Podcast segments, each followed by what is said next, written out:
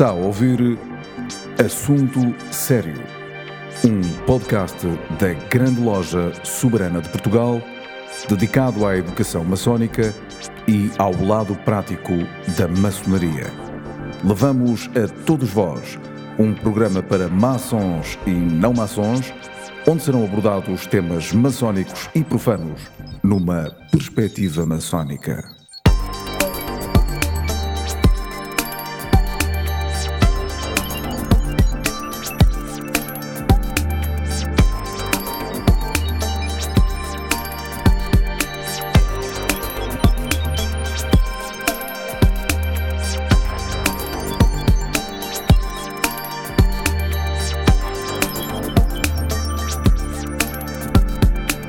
Sejam bem-vindos a mais um podcast da Grande Loja Soberana de Portugal.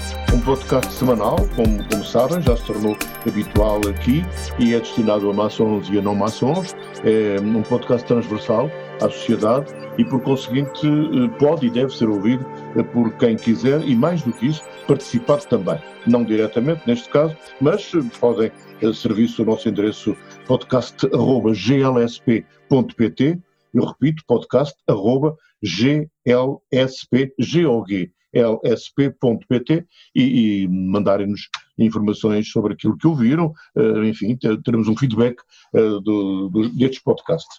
Hoje o meu convidado é o professor Paulo Mendes Pinto, é diretor da licenciatura e do mestrado em Ciências das Religiões na Lusófona, um, enfim, estudos islâmicos, por exemplo, o Instituto Al-Muaidib não tem segredos para, para o Paulo Mendes Pinto, é mestre em História e Cultura Pré-Clássica pela Faculdade de Letras da Universidade de Lisboa, é investigador, é autor, é coordenador literário e, e, é, e é nosso amigo. E, portanto, aqui estão várias razões para podermos ter um, um podcast uh, cheio, cheio de, de, de, valor, cheio de informações boas, cheio de opiniões válidas e que vai ficar certamente para que nós meditemos nele. Paulo, muito obrigado por estar aqui conosco. É muito bom conversar um pouco com quem sabe. obrigado, é um, é um grande prazer estar aqui. É um grande prazer estar aqui. Obrigado. Um, a primeira questão tem a ver tem a ver com algo eh, que tens feito com claridade e que, e que são as conversas em religião. O que são as conversas Sim. em religião? As conversas em religião são uh, um grupo de entrevistas, mas mais que entrevistas, são conversas. E foi um projeto que nós já fizemos nascer há, há uns anos e que vai sendo alimentado e onde nós, uh, no fundo, uh, procuramos reunir gente que possa refletir connosco sobre diversidade religiosa, sobre diversidade espiritual, que possa, no fundo, uh, mostrar, desde as coisas mais simples, o que é que é uh, a comunidade hindu, o que é que é ser hindu, enfim, outra confissão qualquer, mas uh, também ir mais longe e refletir sobre as questões da existência, da forma como se vê o mundo, isto é, da forma como cada, como eu gosto de dizer, como cada, como cada cosmovisão eh, nos ajuda a cada um de nós a posicionar no mundo, a viver o mundo, a conceber o mundo, seja o mundo da sua dimensão mais macro, do cosmos, seja o mundo na dimensão mais, mais micro, mas que nos toca muitíssimo mais, que é a questão da nossa vizinhança, quem está ao nosso lado. Portanto, é, é fundamental, e esta é uma premissa, não é? O homem acreditar em algo que lhe é superior eu não diria necessariamente, eh, ou pelo menos eu não, eu não usaria o, o vocabulário dessa forma. Eu não sei se é fundamental uh, o homem acreditar em alguma coisa que é superior. Eu acho que o que é inato ao homem é o espanto perante uh, o que está acima dele. Não é? Uh, eu, é, é, é, eu acho que nós não, não temos e, e, o, e o Fernando começa já por questões muito, muito complicadas. É? Eu acho que nós não temos vocabulário hoje em dia para exprimir determinadas dimensões do que é a vivência espiritual. Nós temos um vocabulário muito marcado por uma prática religiosa muito dogmática ao longo de séculos e séculos. Uma prática religiosa que, infelizmente, a prática maioritária católica se foi afastando na sua, na sua prática corrente, se foi afastando muito das dimensões e das metodologias espirituais, e portanto nós temos um vocabulário muito fraco para ir, por exemplo, além da questão da crença. Uh, há muitos de nós, muitos concidadãos como nós, que de facto não fazem ideia se acreditam ou se não acreditam, porque para acreditar tem que objetivar alguma coisa no corpo dessa crença. Ora, uh, o que muita gente de facto sabe, e isso é que acho que é de facto transversal a todos nós, o que todos nós temos é o espanto que nós temos quando olhamos para a imensidão do céu, o espanto que nós temos quando olhamos para a beleza da natureza, espanto que nós temos quando olhamos para a sabedoria com que as coisas acontecem. E, e aí sim há uma dimensão de transcendência que inevitavelmente provoca em cada um de nós formas espirituais de reagir e, portanto, de viver, e aí sim, aí sim temos esse, esse momento belo, esse momento único, que é uh, o momento em que cada um uh, se integra dentro desse espanto e cada um de nós faz parte desse espanto também, porque somos também nós criaturas, não sei se de um criador, mas somos criaturas de alguma coisa que é uh, que é extremamente forte, porque no fundo nos mostra uma dinâmica e um mundo, mas é acima de tudo extremamente bela e extremamente sapiente. Oh, portanto, que o fundamental nesta questão não é acreditar, pode ou não acreditar, mas é considerar que existe alguma coisa que lhe é superior e que ele deve respeitar? Exatamente, existe alguma coisa que é superior da qual nós próprios fazemos parte. Um dos grandes milagres, usemos aqui esta palavra religiosa, um dos grandes milagres uh, do mundo é de facto nós termos plena noção do milagre que nós somos. Uh, e, e, isto, há, há uma questão que eu sei que o Paulo um, pronto, debate porque faz parte, faz parte da, da, da, sua vida, da sua, da sua forma de estar e do seu estudo e dos seus ensinamentos, é, mas, mas o homem integra-se dentro de uma sociedade, dentro de um Estado. O Estado uh, tem uma relação com, com as religiões. Uh, qual é, qual é a relação entre, ou qual é que deve ser a relação entre o Estado e as religiões? Enfim, a, a, história da relação dos Estados com, a, com as religiões é uma história muito complicada e cheia de, eh, de morte até, não é? Hoje em dia, e, e, por exemplo, indo ao caso português, uh, a relação do Estado português com as religiões é uma relação extremamente rica e, acima de tudo, criadora de diálogo, criadora de pontes. a esmagadora maioria das religiões e das confissões, e das confissões religiosas que estão em Portugal têm uma plena liberdade religiosa e o Estado coloca ao seu dispor instrumentos para que possam uh, realizar essa mesma liberdade religiosa. Agora, uh, esta, esta, esta dimensão é de facto complexa, por exemplo, quando hoje, e, e nos últimos anos isto tem sido, tem sido uma constante, não é? Quando, por exemplo, determinados horizontes religiosos se apresentam como uh, potenciais destruidores, não só ou não necessariamente do Estado, mas destruidores de toda a realidade social e cultural de que nós somos herdeiros. Isto é, uh, a relação uh, dos Estados com as confissões religiosas é uma relação em que, termos constitucionais, fundamentalmente os Estados devem garantir a liberdade religiosa a todos os cidadãos, mas eh, essa liberdade religiosa poderá ter o germen eh, da destruição do próprio Estado. Eh, enfim, nós hoje temos inúmeros Estados onde eh, vemos determinadas bancadas parlamentares que, eh, no fundo, se lhes dessem plena liberdade, elas pugnariam por ter um Estado teocrático onde a diversidade religiosa desapareceria e onde a liberdade religiosa desapareceria.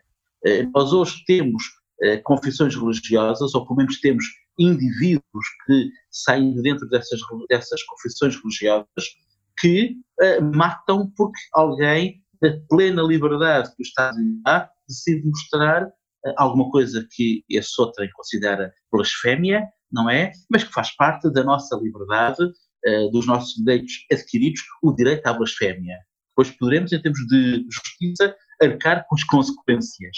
Mas, uh, uh, hoje em dia, de facto, o Estado, eu acho que está a ser, a pouco e pouco, obrigado a rever, de alguma forma, uh, esta dimensão de liberdade plena religiosa, que no fundo foi a evolução legal que nós tivemos e que foi perfeita, foi excepcional, mas de facto hoje em dia vemos que há quadros religiosos que eh, não defendem essa liberdade que lhes permite não defender a liberdade.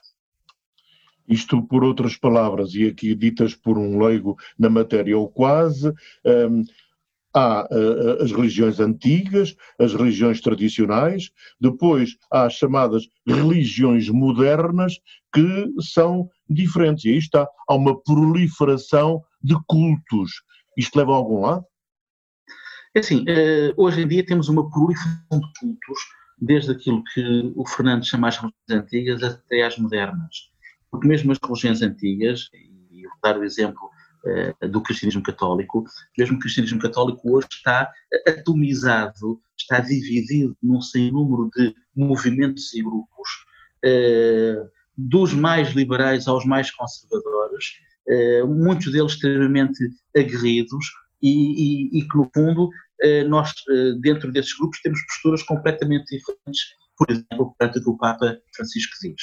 Não é? O que nós hoje temos à nossa frente, e esta é eh, a dominante, a grande dominante que nós hoje temos, o que nós hoje temos à nossa frente é, de facto, uma realidade religiosa extremamente diversa. E mais do que diversa, extremamente dinâmica. Nós hoje temos movimentos religiosos que estão a crescer imensamente e que nós não imaginaríamos que isso acontecesse há 10 anos atrás sequer. Eh, estou a falar, por exemplo, eh, na, região da Grande Lisboa, e isso eh, foi feito um inquérito agora há dois anos que mostra de forma clara, na região da Grande Lisboa, por exemplo, o budismo é o grupo religioso que mais cresce nos últimos anos. Mas em Portugal, o grupo religioso, possivelmente, que cresce de forma consolidada nos últimos 20 anos, que mais cresce nos últimos 20 anos, deverão ser uh, os mormons. Uh, portanto, uh, hoje, de facto, esta, esta dominante é a diversidade, uma diversidade extremamente dinâmica. O que hoje está em pleno crescimento, amanhã poderá não estar. hoje podemos ter, por exemplo, uma igreja evangélica que de um momento para o outro tem um crescimento exponencial e amanhã ela esvazia-se quase completamente e os seus membros porque não há uma fidelização densa e os seus membros mudam para outra, para, para outra igreja, seja na rua abaixo, seja na cidade ao lado. Essa diversidade, eh, no fundo, é positiva ou negativa? Sim. É, cada vez mais complicadas as questões, Fernando. É, assim, é, eu gosto de dizer que esta diversidade é, ponto. Eh, é claro que podemos sempre contar aspectos negativos ou, ou positivos eh, consoante eh, o olhar, o prisma que nós usemos para olhar para este fenómeno. À partida, em tese, eu diria que a diversidade religiosa é sempre positiva, porque perante, literalmente, alguns antropólogos usam algumas expressões que podem parecer menos simpáticas, mas em termos académicos são, enfim, são conceitos que, que funcionam bem. Mas uh, hoje em dia, perante literalmente o supermercado religioso que nós temos à frente, poderíamos dizer que a opção religiosa é uma opção mais consciente. Porque, efetivamente, hoje, no quadro de liberdade que temos, qualquer pessoa pode uh, mudar de confissão religiosa. Uh, até há muito pouco tempo, uh, o, o, mudar de confissão era algo que era, uh, enfim, em tempos já foi punido mesmo, mas até há muito pouco tempo era algo que era, em termos sociais e até familiares, muitíssimo mal visto. quantos dramas, se calhar, muitos de nós conhecemos dentro de famílias da nossa ou próximas, em que nas décadas de 70 ou 80, por exemplo, alguém da família saía do seu horizonte mais tradicional católico e de repente era testemunha de Jeová, por exemplo, enfim, isto era algo que criava rupturas familiares. Hoje em dia, não só a nível legal, como até a nível social e familiar, de facto, nós temos esta liberdade, que é uma liberdade de consciência. Agora, temos um outro lado, é que efetivamente este multiplicar de confissões religiosas, este multiplicar de opções nesse tal supermercado que nós temos à frente, muitas vezes longe de resultar em atitudes de tomada de consciência, resulta é em atitudes em que as pessoas eh, ou por eh, falta de cultura, ou por desespero, ou por fragilidade psicológica, pessoas que aderem aos mais variados grupos, não em consciência, mas no fundo à procura de alguma coisa de salvador, alguma possibilidade de resolver milagrosamente os problemas de um momento para o outro, portanto não entram para esses grupos, para essas religiões em consciência, mas entram no fundo à procura de alguma coisa que, regra geral, não vão encontrar, eh, muitas vezes vão ser expoliadas, vão ser enganadas, vão ser literalmente trucidadas, eh, e a questão que temos que colocar no fim é, e é isto liberdade religiosa?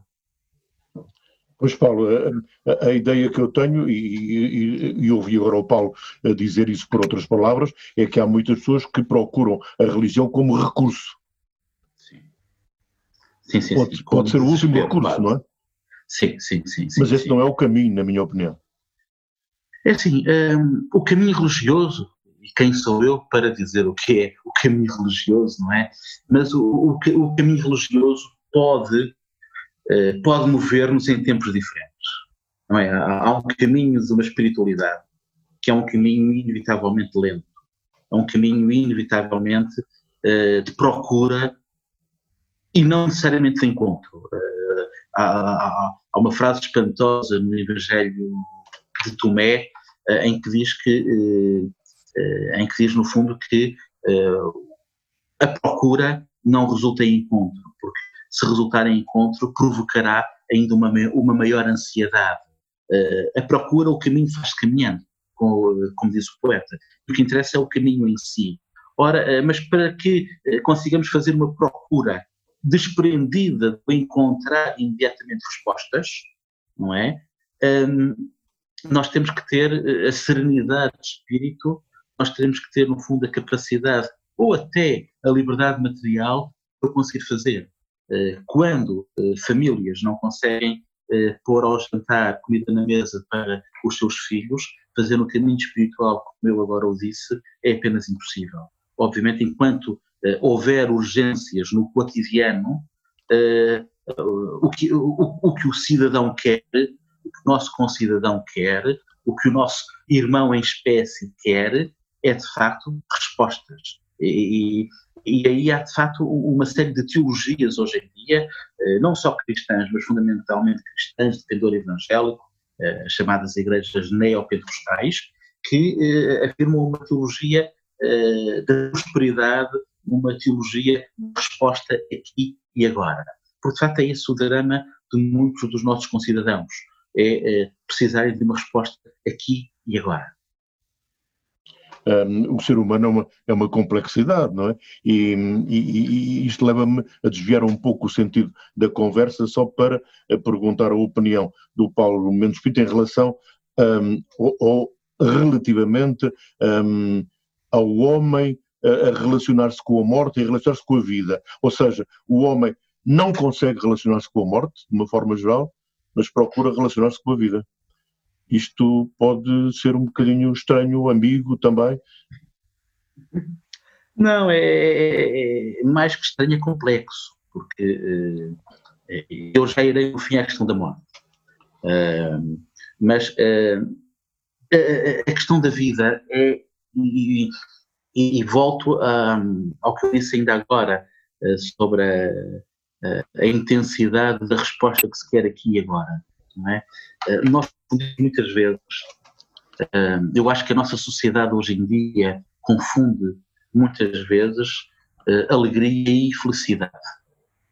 Um, a felicidade é o caminho lento, fora dos momentos exuberantes e que nos permite mais que olhar para trás, nos permite olhar para nós mesmos e dizer que eh, merece a pena estar aqui e agora, qualquer que seja o aqui e agora. É uma relação entre passado e presente que se projeta no futuro, é, é uma relação que sai do tempo e do espaço e no fundo, vai para o interior de cada um. Agora, o que acontece, de facto, é que no correr deste dia a dia, em que nós somos, enfim, nós somos, até em termos, até em termos existenciais, somos tanto fruto dos apelos constantes das imagens, das frases, dos Facebooks, etc., nós procuramos é momentos de alegria, nós procuramos é momentos de êxtases imediatos que nos confundem e pensamos que de facto temos uma felicidade, mas temos apenas alegria. Tentamos com momentos de alegria, esquecendo a grande linha que seria a felicidade. E, e, portanto, a relação com a vida é uma relação sobretudo ilusória. É, é uma relação em que nós eh, nos contentamos por eh, esses momentos de alegria, por afirmar a vida em, em, em êxtases e em momentos de facto de, muito significativos, muito intensos, mas depois provocam uh, um vazio tremendo entre o êxtase A e o êxtase B que vem, que vem imediatamente a seguir, porque falta o sentido existencial, falta o sentido que une esses pontos de êxtase. Uh, e aí, de facto, confunde-se completamente uh, o que é a vida. Uh, e, portanto, o questionar da nossa relação com a morte e com a vida, de facto, tem esse dado fundamental que é eh, nós não termos, em termos de sociedade hoje, nós não termos uma, eh, uma filosofia de facto enraizada, eh, questionadora do que é a vida. É? Nós hoje temos um cotidiano marcado pelo momento que se vive ao, ao ver numa rede social uma imagem e colocar um like é? Uh, enfim, nós, passado um minuto já não sabemos exatamente onde é que colocamos o like, já não sabemos exatamente o que é que é aquele, entre muitas aspas, amigo a quem fomos ver, ver o perfil, não é? Uh, Falta-nos, de facto, o, o sair do, de, do imediato e, e, e, passar para uma dimensão onde tenhamos alguma perspectiva em relação ao passado, para também podemos ter em relação ao futuro. E aqui a questão da morte torna-se e, e, quando estamos num horizonte uh, de um podcast de maçonaria, isto torna-se fundamental e a questão da morte torna-se, de facto, nas sociedades contemporâneas, o grande ausente. Não é? as, as sociedades contemporâneas, uh, secularizadas e laicizadas, uh, higienizaram o mundo da morte. Não é? Hoje, ninguém morre em casa, tal como não se nasce em casa. Hoje, no fundo, todos os rituais que tínhamos em torno da morte foram ou deslocados para espaços higiênicos eh, que não estão no nosso que não estão no nosso cotidiano ou eh, simplesmente foram até eh, simplificados, não são vividos. hoje em dia é raríssimo, por exemplo, até numa igreja poder-se ficar a velar um morto durante a noite, mas chega às 11 horas, à meia-noite, tudo mais tardar, o último uh, a sair, literalmente fecha a porta e, no dia seguinte uh, volta a aparecer e, portanto, de facto afastamos da morte. Uh, podemos questionar porque é que nos afastamos da morte. Afastamos, obviamente, também porque estamos numa sociedade onde a medicina nos criou uma, uma, ideia, e é muito correta, claro, uma ideia de superar a morte, não é? Uh, nós estamos constantemente a citar a morte devido às capacidades técnicas que temos devido ao conhecimento que temos. Uh, enfim, quando levamos assim no revés, quando há um vírus como, como o Covid, que nos vem mostrar que é bem assim, que ainda estamos longe de dominar de facto a morte. Mas, uh, efetivamente, criamos essa ideia, e que não é ilusória, não é absoluta, mas criamos essa ideia de que conseguimos superar a morte. Mas, acima de tudo, para mim, a questão da morte, o desaparecimento da morte do nosso cotidiano e do nosso quadro de valores eh, encontra-se no fim das ritualidades. Nós somos uma sociedade que eh, foi perdendo a pouco e pouco a dimensão ritual. Fomos perdendo eh, a capacidade de criar momentos e espaços de ritualidade e, portanto, de valor acrescentado, de valor crescido, se quisermos chamar espaços e tempos de sagrado. Para nós, a morte, ao termos transformado a morte num espaço secularizado como outro espaço qualquer, obviamente aí temos uma vertigem tremenda perante a morte e fugimos. Se a morte fosse um espaço mental que continuasse ritualizado e, portanto, sacralizado, seria apenas, é claro que isto apenas com muitas aspas, porque a dor da perda está lá, estará lá sempre, mas seria apenas mais um momento de passagem, mais um momento verdadeiramente iniciático que, em termos, em termos interiores, nos iria construir a cada um de vez após vez, sempre que presenciássemos e vivenciássemos uma morte. O Paulo Mendes Pinto falou hum, agora no Covid, é, é algo que é, que, é, que é constante, é evidente que as pessoas não podem deixar de pensar nisso, e ainda bem que, que pensam, de qualquer forma, hum, alterou comportamentos, já se sabe que sim. Terá alterado também pensamentos, terá alterado maneiras de ser, terá alterado horizontes? Fernando, eh, eu acho que em relação a algumas das questões que, me coloca, nós só eh, o saberemos daqui a alguns anos. E só saberemos daqui a alguns anos porque, de facto, estamos a lidar com aspectos do interior da nossa mente que não se revelam de imediato, e mesmo que se revelem de imediato, nós não sabemos como é que eles se irão eh, consolidar em termos de posturas e de atitudes. Agora, temos aqui material, sim, para grandes mudanças de significado e de atitude.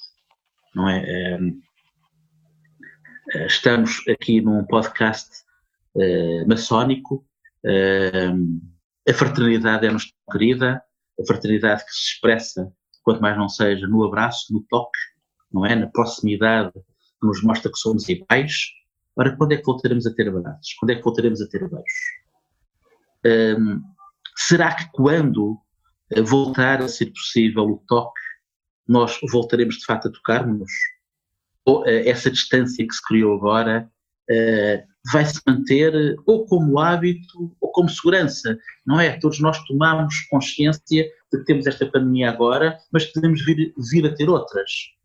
Uh, será que, pelo simples não, é melhor mantermos sempre afastados? Enfim, vamos ver como é que, como é que isto vai acontecer. Eu digo que ficaria muitíssimo contente e sou o primeiro a, a propor e a fomentar que mal que seja possível, mal seja erradicado ou controlado este vírus, possamos fazer uma verdadeira, uh, vou usar a palavra que é forte, acho que me vou compreender, possamos fazer uma verdadeira orgia de festas, de abraços e beijos. Uh, não só porque estamos carentes, mas porque temos que, de facto, voltar a mostrar a nós mesmos que nós, enquanto espécie, somos gregários, somos sociais, somos de afetos. Se não recuperarmos essa ideia, aí perdemos um gran, uma grande parte de humanidade. O Paulo Mendes Pinto, eh, durante este podcast, eh, falou eh, na, na maçonaria. Eu, eu ia perguntar-lhe se, se podemos reservar essa parte da maçonaria para um outro podcast, visto que um, era uma, uma, questão que eu, que eu ia colocar ao Paulo e que deixaria uh, para outra vez, que era a necessidade do homem procurar respostas uh, noutros, noutros locais e de outras formas, não é? E a maçonaria é uma outra forma de encontrar, ou do homem tentar encontrar uma resposta. Se está de acordo, encerraríamos este podcast e voltaríamos Sim, uma próxima vez. Sim, senhor. Combinado. Foi um grande prazer. O prazer foi meu, Paulo Mendes Pinto. Uh, professor Paulo Mendes Pinto, diretor da licenciatura e do mestrado em Ciências das Religiões na Lusófona, uh, foi o nosso convidado de hoje. Ele é escritor, é, é investigador, é coordenador literário e também especialista em estudos islâmicos. Não falamos uh, muito sobre isso, mas também dá para um outro podcast. De qualquer forma, eu queria pedir aos nossos um, ouvintes, àqueles que seguem estes podcasts da Grande Loja Soberana de Portugal, que nos escrevam para podcast.glsp.pt a fim de, de colaborarem e dizerem se gostaram, o que é que acham, enviar até, quiçá, algumas perguntas que eu possa colocar aos meus entrevistados. Eu terminaria este podcast com o Paulo Mendes Pinto, um, fazendo aqui um apelo a, a Fernando Pessoa, ele, ele escrevia isto, sentir tudo de todas as maneiras, viver tudo de todos os lados, ser a mesma coisa de todos os modos possíveis ao mesmo tempo. Realizar em si toda a humanidade, de todos os momentos, num só momento difuso, profuso, completo e longínquo. Até para a semana e muito obrigado.